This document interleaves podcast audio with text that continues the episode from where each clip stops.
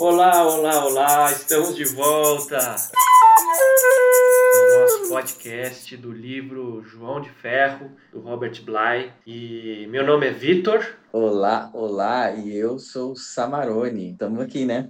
Estamos aqui, meu amigo. Estamos aqui, estamos aqui. Que bom que estamos de volta.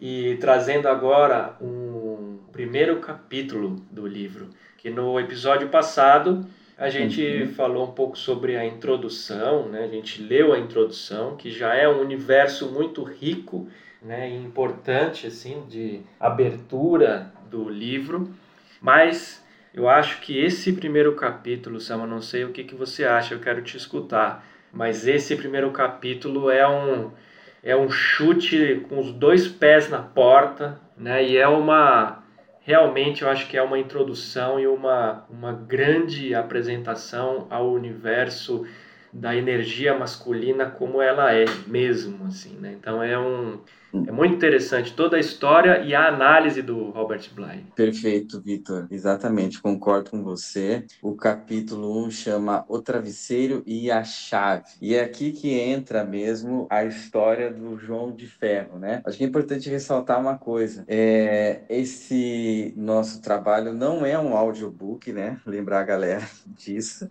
né? A gente não vai ler o livro, a gente vai comentar partes do livro, vai trazer a história de João de Ferro, assim, presente o tempo todo a narrativa. E é uma prática, o Robert Bly, ele é essencialmente um, um pensador da linhagem da psicologia analítica, do, do Jung. Então, é uma prática muito recorrente, né? Analisar contos de fada, analisar alegorias mitológicas e, e trazer chaves para o desenvolvimento da psicologia humana. Aqui, no caso, da psicologia do masculino, do desenvolvimento do, do homem, né? Uhum. Então, é, deixar bem claro que o nosso caminho vai ser uma conversa e quem tiver interessado mesmo nos detalhes do livro deve ler o livro, né? Claro. Deve ler o livro com todas as letras que estão disponíveis ali porque vale muito a pena. Né? Esse livro ele não é mais vendido, é, não tem mais edição nova,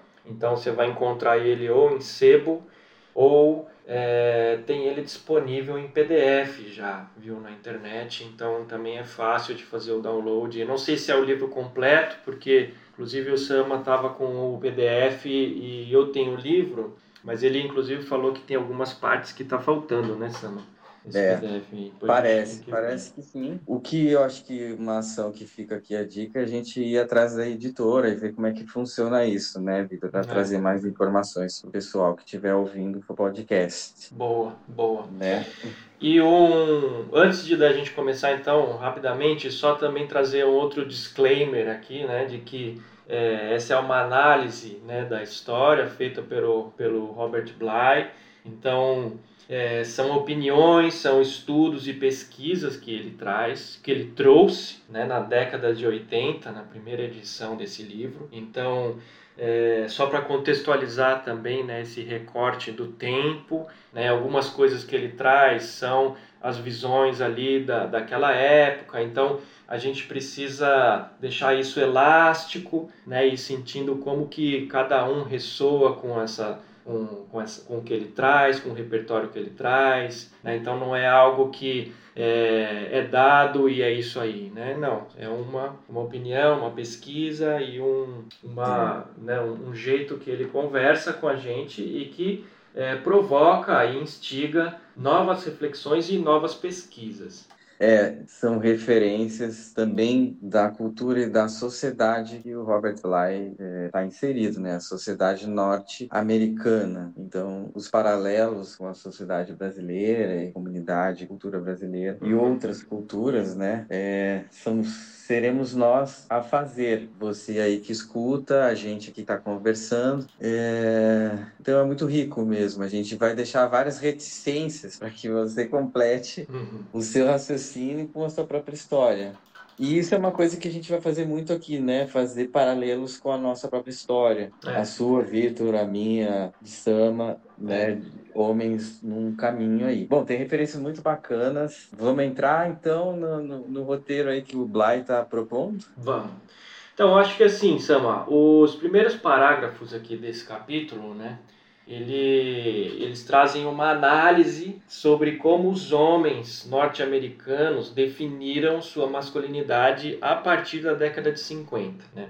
E, enfim, basicamente surgem dois arquétipos. Né? Aquele o arquétipo do machão impiedoso, né? aquele cara é, retratado como sendo forte, viril, trabalhador, valores tradicionais, conservadores, que preza pela disciplina, sustenta a família, né? É, e que não vê com bons olhos as mulheres, mas apreciam seus corpos especificamente. Né? Ele o Robert Bly complementa que esse tipo de homem tinha uma visão clara do que devia ser né, e das responsabilidades masculinas. Mas o isolamento né, e, enfim, a, a separação dessa visão podia ser perigosa. É perfeito, Vitor. E eu acho que a gente viu muito a expressão desse, dessa definição de masculinidade, né, dos nossos avós e também um, um mezzo mezzo ali nos nossos pais, né? E aí vamos contextualizar. E se eu nasci em 76, meu pai nasceu em 55, né? Meu avô, pai dele, ali no início do século uhum. é, passado, né? Então a gente está falando de referências muito fortes. E, e tem, até hoje essas refer, referências persistem, né? É, me chama a atenção que esse homem dos anos 50 aí, essa referência de masculinidade, não chorar nunca. Uhum e sempre sustentar a família, né? A, a parte sensível, a sensibilidade, nada, né? É. É, e, e, compaixão era uma coisa que também não era a, a premissa, né? E o é. Bly fala muito desse homem que, que apoiou a guerra do Vietnã, por exemplo, né? E, enfim, são referências que a gente pode pensar também aqui no nosso contexto, na nossa cultura. É. Né? Essa figura do machão é muito comum, né? Retratando o homem como dominante, né? E, e, e, com essa qualidade agressiva nas relações, principalmente sociais e afetivas. Né? Essa é uma, uma época muito marcada. E eu acho que isso é em espiral, né? Isso vai, vem e volta, vem e volta. E aí ele segue nessa, nessa linha, mas daí ele traz nos próximos parágrafos né, que é, paralelamente, ali do, do outro lado, na década de 60, surge um outro arquétipo, né, que muito provavelmente em contrapartida sobre o sofrimento gerado pela guerra do Vietnã, né, uhum. e coincide com o avanço do movimento feminista, né, que afastava os homens dessa referência de masculinidade bélica e viril, né? criando um caminho oposto. É, homens buscando mais sensibilidade, aflorando o lado feminino da sua energia, né? esses homens que não querem é, não querem causar sofrimento, né? não querem causar danos. Né? O Robert Bly considera essa mudança como um avanço né? e uma evolução nesse caminho da empatia. Mas uhum ele, ele traz uma coisa legal, né, na, também, assim, no, no depoimento dele, que ele escutou de muito, ele fazia rodas, né, rodas e rodas de homens, trabalhava com essas questões, e na experiência dele ele escutava homens é, que ainda havia sofrimento neles, né, o que parecia que ele identificou como falta de vitalidade. Então, independente né, de você, ou você estava nessa desse lado da balança, né, como aquele uhum. machão que não chora, que não apresenta sua vulnerabilidade e que ao mesmo tempo também é sofrido. E quando você vai para o lado oposto e fala assim, putz, então não, então não é nada disso. Então o outro caminho é completamente o oposto, é a sensibilidade 100%, é a energia feminina aflorada, né? É, mas ele percebeu que da mesma forma causava sofrimento. É.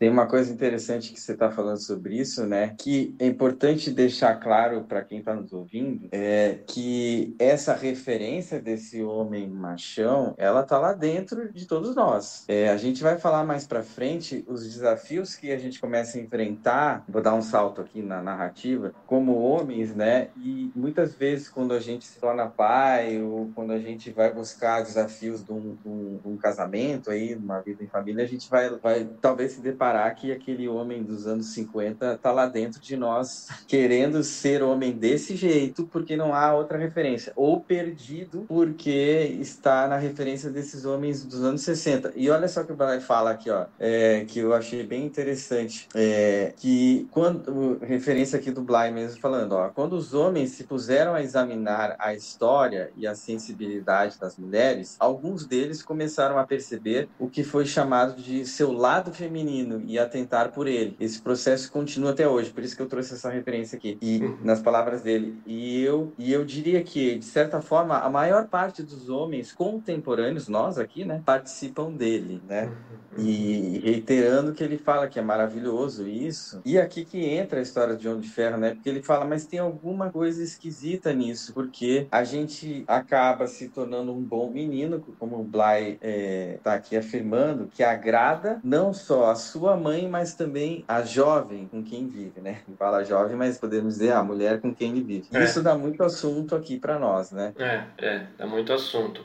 E aí, essa. Né, ele, ele coloca esses dois pontos, né? Então, o, o machão né, super forte, e do outro lado, o que ele, ele definiu aqui, que eu acho que essa tradução, cá entre nós, eu acho que foi uma tradução mal feita, eu não gosto dessa, desse nome. Talvez, eu não sei como que é no original, devia ser soft, tá. mas ele chama aqui, nessa tradução em português, de macho frouxo, né, o macho frouxo, que é esse, esse homem com é, o lado feminino exacerbado, né, que é esse contraponto né, do, do machão. E aí é. tem até uma citação dele aqui que eu acho legal de trazer. Né? Por que, que ele escuta desses homens que buscaram a força nessa, nessa sensibilidade, não trazem a vitalidade da mesma forma como os outros homens. Eles tinham aprendido a ser receptivos, mas a receptividade não era bastante para sustentar seus casamentos durante fases de perturbações. Em todo relacionamento é necessário de vez em quando alguma impiedade. Tanto o homem como a mulher precisam disso. Olha que forte isso, né? Então tem esse balanço, né? Tem esse balanço. Quem fica só em um lado da corda é ruim de todo, todo jeito. E aí ele, só para terminar, ele traz a história do João, o conto do João de Ferro, como um caminho do meio. Isso que eu achei legal, assim, esse preâmbulo todo aqui, antes da gente começar a história, é, é, criar esse cenário, né? Você tem o lado esquerdo que é a agressividade, o lado direito que é né, a, o, a sensibilidade, o macho frouxo e o caminho do meio que é o contato com o João de Ferro, o encontro com o João de Ferro, o encontro com esse lado vital do masculino forte. É. Tem uma rede perfeito, Vitor. Perfeito é a gente entrar nisso, porque isso é uma dor, né? A gente falou no episódio 1 das dores dessa masculinidade, né? E olha só que interessante essa referência aqui, que é uma referência mítica. O Blair fala: na Odisseia, Hermes diz a Ulisses, são os personagens dessa história, né? Quando se aproximar de Circe, a personagem feminina, que representa certo tipo de energia matriarcal, deve que, que Hermes deve erguer ou mostrar a espada Olha que interessante. Hum. É, porque ele traz a referência que, eu, que é muito legal, assim, ó, mostrar uma espada não significa, necessariamente lutar. Uhum. Pode também sugerir um alegre espírito de decisão, porque ele conta que nas conferências dele, desde os anos 70, 80, com os homens, ele percebeu que, que a galera não estava distinguindo entre mostrar a espada para mostrar sua posição e feria o outro, uhum. né? Ferir essa mulher, ferir essa mãe, ferir e a, a dor de, de, de não se, se perceber mais como aquele machão, mas também perceber que essa sensibilidade estava o a gente fala que é a palavra dissolução, né? A gente vai se apagando, não vai, a gente não não, não, não se coloca, né? Como alguém a, a, a conseguir fazer uma dialética com esse, esse poder do feminino também, da mulher emancipada e tudo mais. Então, é. João de Ferro é, é uma história que vai nos trazer a referência de que, que terceira vida, via é essa, né? Eu acho uhum, que uhum. é muito. Aí que a gente começa a, a ficar fã total da história, né, Vitor? É, é. Muito, muito.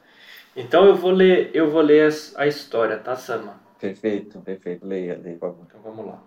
Era uma vez um rei que tinha próximo do seu castelo uma enorme floresta, onde viviam os animais selvagens de todos os tipos. Um dia ele mandou um caçador à floresta para caçar um veado, mas o homem não voltou. Alguma coisa errada aconteceu ali, disse o rei. E no dia seguinte mandou mais dois caçadores à procura do primeiro, mas também não voltaram. No terceiro dia, chamou todos os seus caçadores e disse: Busquem em toda a floresta e só voltem quando tiverem encontrado os três homens. E nenhum desses caçadores jamais voltou. E além disso, também não voltou a matilha de cães que eles levaram. Ninguém ousou mais entrar na floresta e deixou ela em paz, tranquila, em seu profundo silêncio e solidão. Somente uma águia ou um gavião às vezes sobrevoavam. Essa situação perdurou durante anos, até que um certo dia um estranho caçador apareceu. Ele não era de lá, da região. Ele chegou querendo trabalho e se ofereceu para entrar na floresta mais perigosa. O rei, porém, não permitiu, dizendo: Olha, não é seguro entrar ali. Tenho a sensação de que você acabará como os outros e nunca mais o veremos. O caçador respondeu: Senhor, conheço perfeitamente o risco e não tenho medo. Então tá, assim se fez. O caçador chamou o seu cachorro e eles entraram na floresta. Logo depois, andando ali dentro da floresta, o cachorro sentiu um cheiro de caça e saiu em sua perseguição. Mal deu, porém, três passadas e ele chegou na beira de um poço, de um lago profundo e não pôde continuar. Nessa hora, saiu um braço da água, puff, agarrou o cachorro e puxou para baixo, para dentro da água. Quando o caçador viu isso, voltou correndo para o castelo, chamou três homens com baldes. Eles voltaram para lá e começaram a retirar a água do poço, um a um. Quando chegou no fundo, viram ali um homem natural deitado, que tinha o corpo marrom como ferro enferrujado. Seu cabelo ia da cabeça, no rosto, por todo o corpo até os joelhos. Amarraram ele com cordas e o levaram até o castelo. Ali houve um grande espanto com esse homem natural. E o rei logo mandou trancá-lo numa jaula de ferro e colocou essa jaula no pátio do castelo, proibindo, sob pena de morte, que a porta da jaula fosse aberta. Trancou e confiou a chave à rainha. Feito isso, as pessoas voltaram a entrar sem perigo na floresta. Ponto. Nossa história. Sensacional. é, esse é o trecho. Esse é o trecho da história do primeiro capítulo. Uau, quantas chaves, quantas chaves. Na minha versão ainda diz que o rei nomeia o, esse homem natural de João de Ferro. Hum. Você vê que tem, tem diferenças aí. Tem diferenças. Né? Mas, mas a história é essa mesmo aí, né? A primeira parte. É, é. Tem é. elementos como você colocou aqui, né? Elementos para a gente começar a olhar para isso, né? Esse o reino ameaçado por uma floresta perigosa, o que, que é o caçador, esse cão. Tem muita Mas, coisa acontecendo é, aqui, né? Muita coisa muita acontecendo coisa. aqui. Eu acho que a primeira parte é essa, né? Primeira coisa é o que, que é essa floresta perigosa, né? Porque, uhum. assim, o que é legal dessa, desse conto é porque é, cada um pode ser o todo da história, né? Não tem um... Uhum. Você, como leitor desse conto, você não precisa ser o protagonista, né, dessa história. Você pode ser a floresta, você também é o rei, você também é o pátio, né? Tudo está em você. Então, isso é legal de fazer essa análise e enxergar a história como um todo. Né? O que, que essa história é, reverbera na sua biografia, na sua história. Hum. E aí, é, a gente pode começar por essa floresta perigosa, né? O que, que é esse é. medo né, do desconhecido? Uhum. O que é este medo do desconhecido, meu caro Vitor?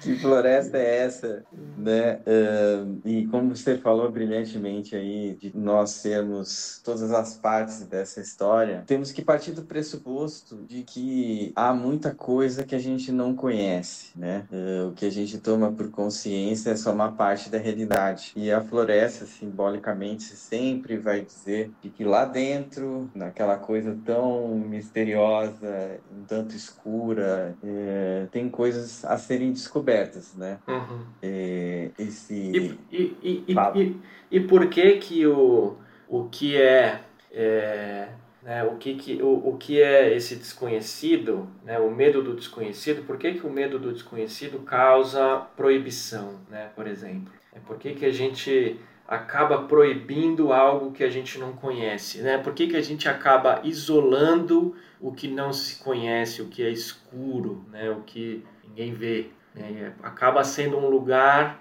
que fica rejeitado ou sob né, vigia. É, uma das explicações que a gente pode fazer aqui é que, primeiro, que isso é uma atitude uh, orgânica e natural que todo mundo faz, né? A gente precisa esconder algumas coisas para poder viver a vida que a gente escolheu viver, né? Então, vamos lá, vamos voltar nos homem, o homem dos anos 50, 60 ali rapidinho. E o homem lá dos anos 50, essa referência, ele teve que esconder a sensibilidade para poder ser aquele, aquele machão. Uhum. Esse dos anos 60 já retirou lá da floresta escura a sensibilidade, muito na pressão do movimento feminista, tá? E das atrocidades que aconteceram no mundo ali, é, principalmente relacionadas às guerras que aconteceram naquela época que ele, que ele coloca ali o Black. Quer dizer, então a gente faz isso, né? A gente esconde umas coisas coisas. Uhum. E é interessante porque na história de João de Ferro, esse homem natural estava lá escondido, né? Uhum. E é sobre ele que a gente vai começar a falar. A gente vai tirar esse cara aí, é. essa referência lá da floresta, né? E esse caçador, aí a gente já pode entrar na segunda referência, né? Não sei o que você tem a dizer também.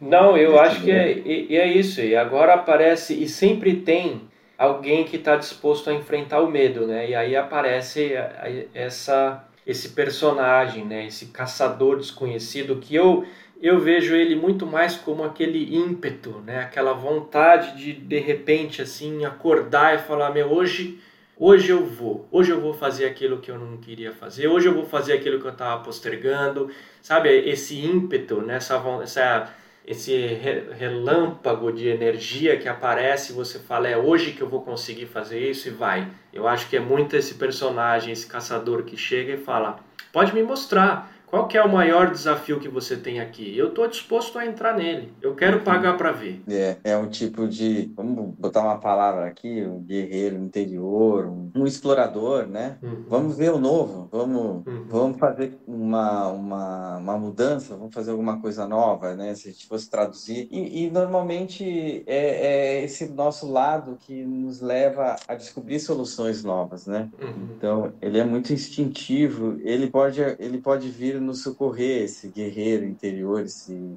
esse, nosso lado destemido, nos uhum. socorrer das nossas angústias. Eu acho que é, o próprio caçador simboliza, né? Nossa, machão não vai dar. Muito sensível, muito aberto, também não vai dar. Onde é que está é. um lugar novo, né? É. É, a gente precisa desse lado, né? Para poder começar a confrontar é, nossos medos. Né? Numa posição muito, muito inocente ou numa posição muito vitimizada, a gente não consegue chamar esse, esse caçador aí, né? Uhum. A gente vai falar mais sobre isso. É. Mas eu já estou citando. Claro. É, é, é, E eu acho que todo mundo tem essa experiência, né? Todo, todo mundo tem os seus chamados de, de explorar essa floresta escura aí, né?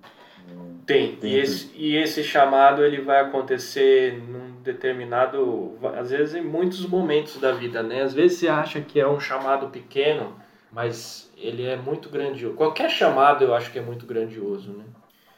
Aí, é. o, o que que acontece? Né? Esse caçador, ele entra com um cachorro, né? O cachorro, infelizmente, é perdido.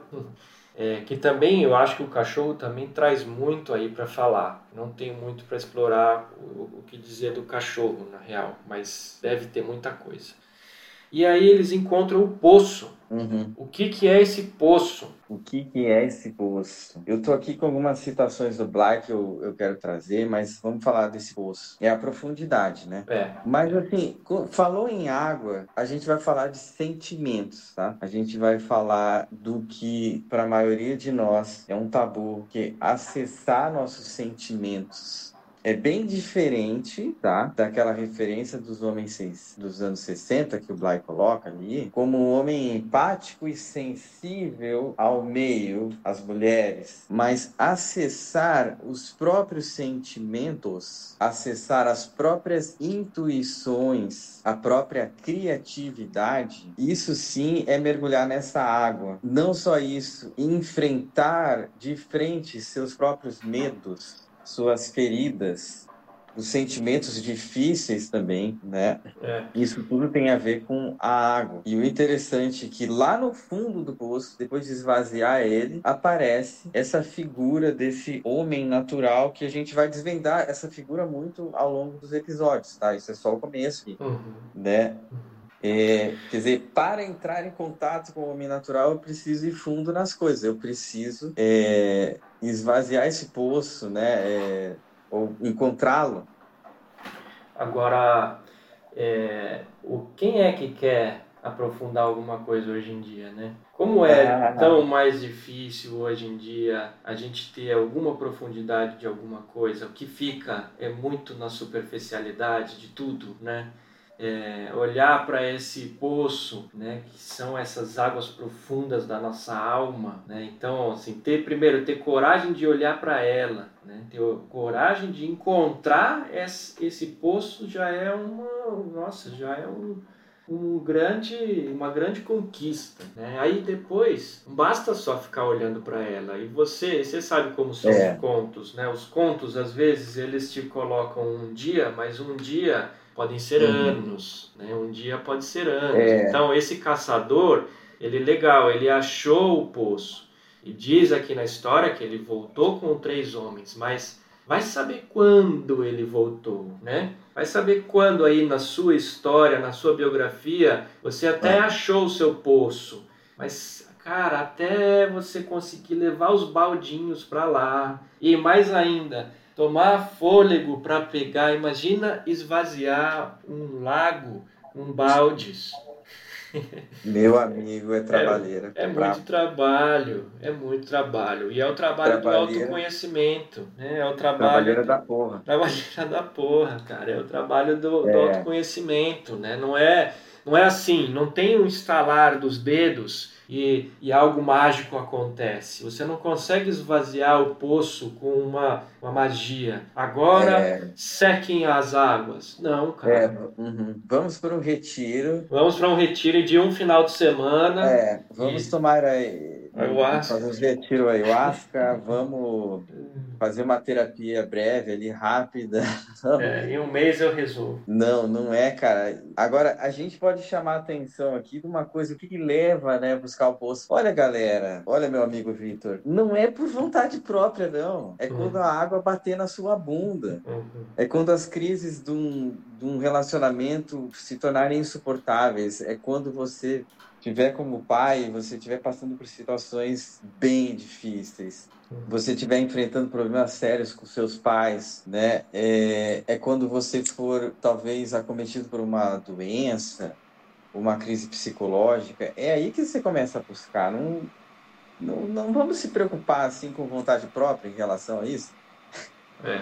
né? É, é, é, a vida providenciará o momento né? E são vários os momentos, né? A gente pode contar um pouco da nossa história aí, né? Você tem depoimento, eu também, é. principalmente de, dessa coisa de ser o homem sensível, né? E quando é que isso se tornou insustentável, é. né? É. Para as problemáticas que a gente foi enfrentando, né? É, eu, e... eu... Fala, fala.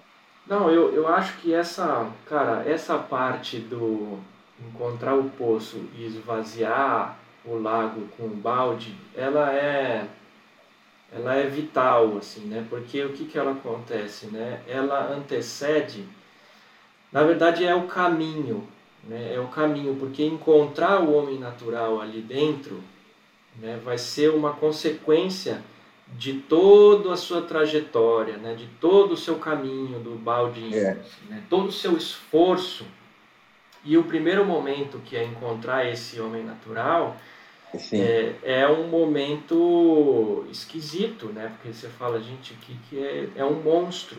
né? não é algo não é algo bom, não é algo bonito, né? não é algo que você olha e você bate de olho e fala assim, ah, legal, ele é o meu, o meu mestre, o meu, sei lá, né? Não, ele é um monstro, vamos prender, vamos prender isso e colocar isso no lugar onde todo mundo possa ver, sabe? E, e bem, bem amarrado, bem amarrado. O, esse processo de tirar o baldinho, é, né, de, de, de, escavar né, e entrar a fundo uhum. no, na, na psique, eu tive uma experiência dessa. Assim. É claro que é difícil você é, conseguir identificar exatamente quando foi, porque é uma jornada de vida. Ela, às vezes ela vai e vem, né? Às vezes não é necessariamente cronológica, né? Ela tá aconteceu um pouco num, num, num determinado período, depois vai acontecer de novo depois de tantos anos, né? Mas o que eu queria trazer é que é, na minha experiência, né? Esse é é, é, é, é, essa, esse esforço que se faz de conseguir tirar o baldinho, né, de esvaziar a água, né, e ser e ser fortalecido por esse esforço, encontrar ali aquele homem natural, muitas vezes te deixa num lugar inebriado, assim, no sentido de, poxa, cheguei onde eu precisava, né? E aí isso acontece para mim muito quando eu, com uns 20 anos mais ou menos, comecei a, a, a trabalhar espiritualidade com yoga, né? trabalhava espiritualidade com ayahuasca, trabalhava espiritualidade em retiros, né? era esse baldinho, né? era de fato alguma coisa assim. Mas é, ela não se sustentava, talvez por ter sido muito cedo, né? talvez por ter sido muito é, fora do tempo. Né? Eu não tinha passado por outras coisas a não ser essas experiências de iluminação e de vontades de meditar e ter essa experiência da meditação, né? E essa esse presentinho que acontece a cada meditação, a cada aula de yoga é um presente, né? Mas na hora que as coisas começam a acontecer, quando o castelo desmorona, né, quando você começa a ver umas dificuldades maiores, é que a gente vê se esse baldinho se sustentou mesmo, né? Se, se foi um esforço completo ou se você terminou ele na metade. Perfeito. O Vitor, você trouxe aqui um, um, depoimento, você quer falar sobre os seus 32 anos? Quer que eu comente essa parte depois você fala? Vamos, vamos seguindo, vamos seguindo. Tá. Porque eu acho que aqui a gente vai fazer o paralelo com o que a gente falou lá no começo, da referência desses homens dos anos 60. Né? É, aqui tem uma referência bem interessante do Bly, né? É, eu vou ler porque vai ajudar aqui a contextualizar também o que você está falando. Ó. Como a história sugere de forma muito delicada em relação a esse homem peludo, né? Há alguma coisa mais do que um certo medo, como acontece em relação a todas as mudanças. Quando o homem começa a desenvolver o seu lado receptivo, que a gente está falando desse lado espiritual, e supera a sua volubilidade, aquela coisa não sensível dos anos 50 lá, ele em geral considera a experiência maravilhosa, né? Começa a escrever poesia, sair ao ar livre, assentar-se à beira-mar. Ele já não precisa ser sempre o máximo em sexo, torna-se empático. É um mundo novo, cantante e surpreendente, né? E aí continua o Bly aqui, ó. Mas descer pela água para entrar em contato com o homem natural lá no fundo é uma outra coisa. Essa coisa do baldinho que você está falando, né? Porque as, os baldes é para encontrar esse o que está lá de baixo. O homem que ali se ergue é assustador e parece ainda mais assustador agora, quando as grandes empresas. Ah, não, aqui tem uma referência. Tanto se empenham em produzir o homem san, sanitizado, depilado, raso, Quando o homem aceita bem a sua sensibilidade, ou que já foi por vezes chamado de a mulher que tem dentro de si, ele com frequência se sente mais entusiasmado, mais companheiro, mais vivo. Mas quando se aproxima do que chamarei de homem profundo, sente o risco. Receber bem um homem cabeludo é assustador e arriscado e exige um tipo diferente de coragem. O contato com o João de Ferro exige a disposição de descer até a psique masculina e aceitar o que de sombrio existe nela, inclusive as trevas nutritivas. O que, que eu quero dizer com isso? Por isso que eu te perguntei da, se você quer falar lá dos, dos 32, eu também posso falar de mim aqui. Porque, é, depois se quiser comentar, Vitor, eu, eu com 19 anos fui viver numa, numa ecovila, aonde estava cantando mantras, e eu, eu permaneci ligado a todo esse projeto até 32 anos. Né? Eu vivia num lugar onde se fazia arte, yoga, meditação. Todo mundo que me conhece sabe né, dessa minha história. Então, desenvolvi esse lado sensível. Mas aos mais ou menos 32, 33 anos, né? Hoje eu tenho 46, eu percebi o chamado do João de Ferro. Eu não tinha feito faculdade e eu não, não era protagonista em projetos né? Eu me casei mais ou menos nessa idade, eu tive uma filha, eu já me divorciei, eu já vivi cinco anos fora, em, em Portugal, é, e eu percebi que toda aquela aura sensível, ela não sustentava os enfrentamentos do que o casamento estava me, me, me requerendo o que a paternidade estava me requerendo, o sustentar a vida. E foi muito frustrante perceber que aquele homem sensível e espiritualizado não dava conta do que estava acontecendo. E aqui foi uma crise profunda. Foi nesse momento, um dos primeiros momentos uh, aonde fui obrigado a cavar esse poço. Eu acho que quem está nos ouvindo deve, deve compreender os seus momentos também, né? Quando é que você foi solicitado a entrar na floresta e cavar, é, não cavar a palavra, né? É, esvaziar ali o poço. Uhum. E uhum. acho que aqui fica a referência mesmo, né? É, é. Não é para a gente contar os detalhes da nossa história, mas é, posteriormente até podemos pensar em grupos de aprofundamento sobre isso. Mas aqui é para dar referências, né? É. É, e, e, e, o mais louco disso, né, Sama, é que é muito confortável ficar no processo só, né? Não, não querer encontrar. Não querer encontrar. A gente até pode ter essa, né, esse objetivo ali de fundo, né, encontrar o João de Ferro, mas na verdade precisa ser muito forte para conseguir encontrar ele, né? Precisa ter muita muita presença, muita iniciativa. Né? Então é muito mais fácil ficar ali no processo, no baldinho, você acaba se molhando, é gostoso, você está ali no, no, né, no confortável e vai aproveitando isso.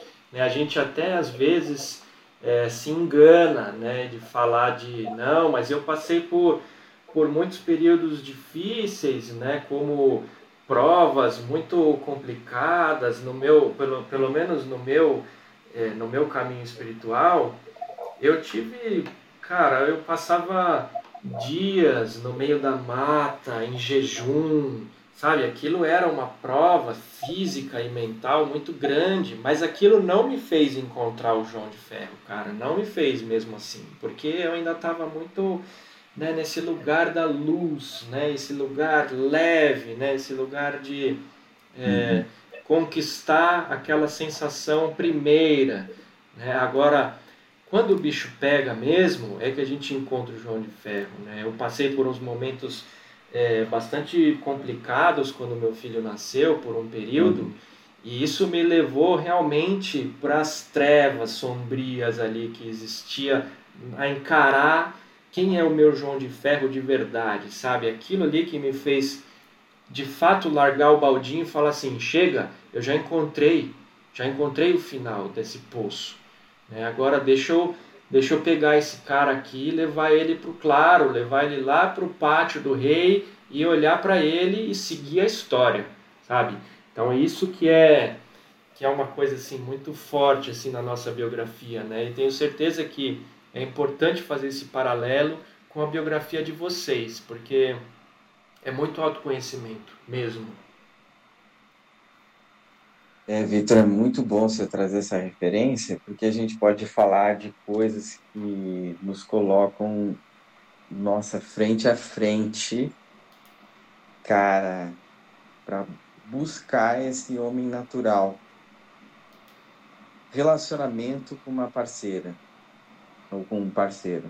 Relacionamento, encontrar uma equanimidade nisso, um equilíbrio, vai requerer de você profundidade. Parentalidade, uhum. né? Uhum. Ser pai. Dialogar com o você filho, você o filho que é, o seu pai, o pai que você é também. Protagonizar posições é, na vida, não ser o coadjuvante, né? seja em projetos, seja em equipes de trabalho, seja é, trabalhando para instituições ou por conta. Né? São muitos os exemplos uh, as relações familiares, tudo isso, quando você quiser encarar, vai ser o seu processo mesmo uh, de o convite a entrar nessa floresta, chamar o seu caçador, né? Então, é, é a, fica aqui mesmo como o Vitor está dizendo, né? Que momentos são esses da vida de vocês, né? Agora é um chamado que eu faço aqui para quem está nos ouvindo, né? Quando é que a crise pegou, né? É, e, e, como o Vitor falou, são ciclos, né? Eu, eu posso dizer que a minha vida, os cinco anos que eu vivi em Portugal, é, foram mais uma vez o convite de, de buscar essas verdades, né? Uhum. É, quando a gente se vê fora, muitas vezes exilado, numa vida que você não não está concordando em viver, é, esse pode ser um dos grandes sinais, né? Seja emocionalmente, seja no trabalho, seja uh, diante da família, diante do, é aí que você vai começar a enxergar os sinais da busca desse homem natural. É, por aí. Isso aí. E aí não, não adianta enumerar, porque cada vida é um exemplo diferente, né? É. E, ela, e, e eu, eu acho também, Sama, que esse poço ele pode acontecer várias vezes na vida também, né? Nossa, totalmente. É. é. Sama,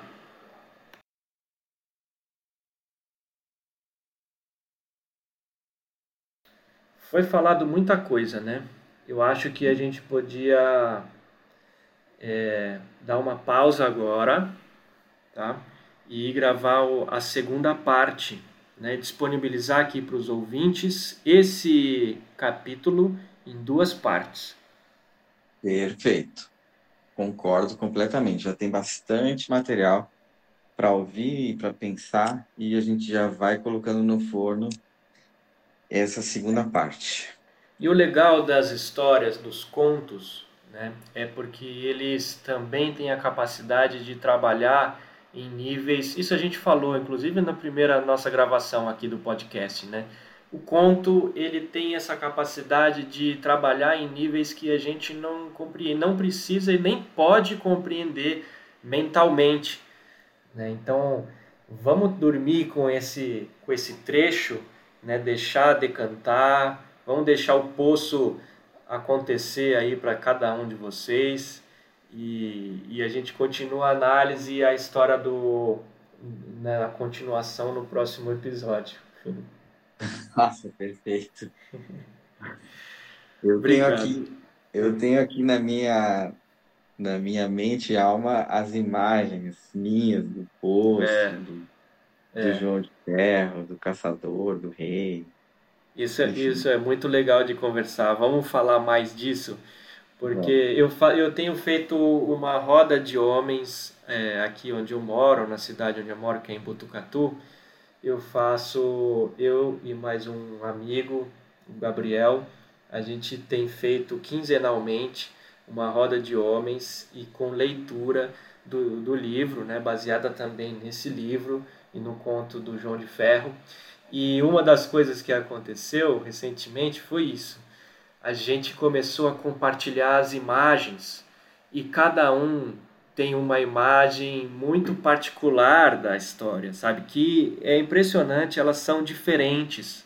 Elas são diferentes. Tem uma pessoa que acha que o poço é, é um poço cercado, sabe aquele poço de, de água, assim, com um tijolo redondinho? Tem gente que Sim. acha que é assim, não, tem gente que acha que é um lago, tem gente que acha que é um ribeirão, é um riozinho, um riacho. Então, cada um tem uma imagem e a imagem, né, de cada um é isso mesmo, assim, tem que ser. Perfeito. É muito legal. Só posso dizer perfeito. Muito bom. muito bom. Tá bom, meus amigos. Muito obrigado por escutar a gente aqui e, e até já. Muito obrigado mesmo. Assim. Vamos lá nessa viagem juntos.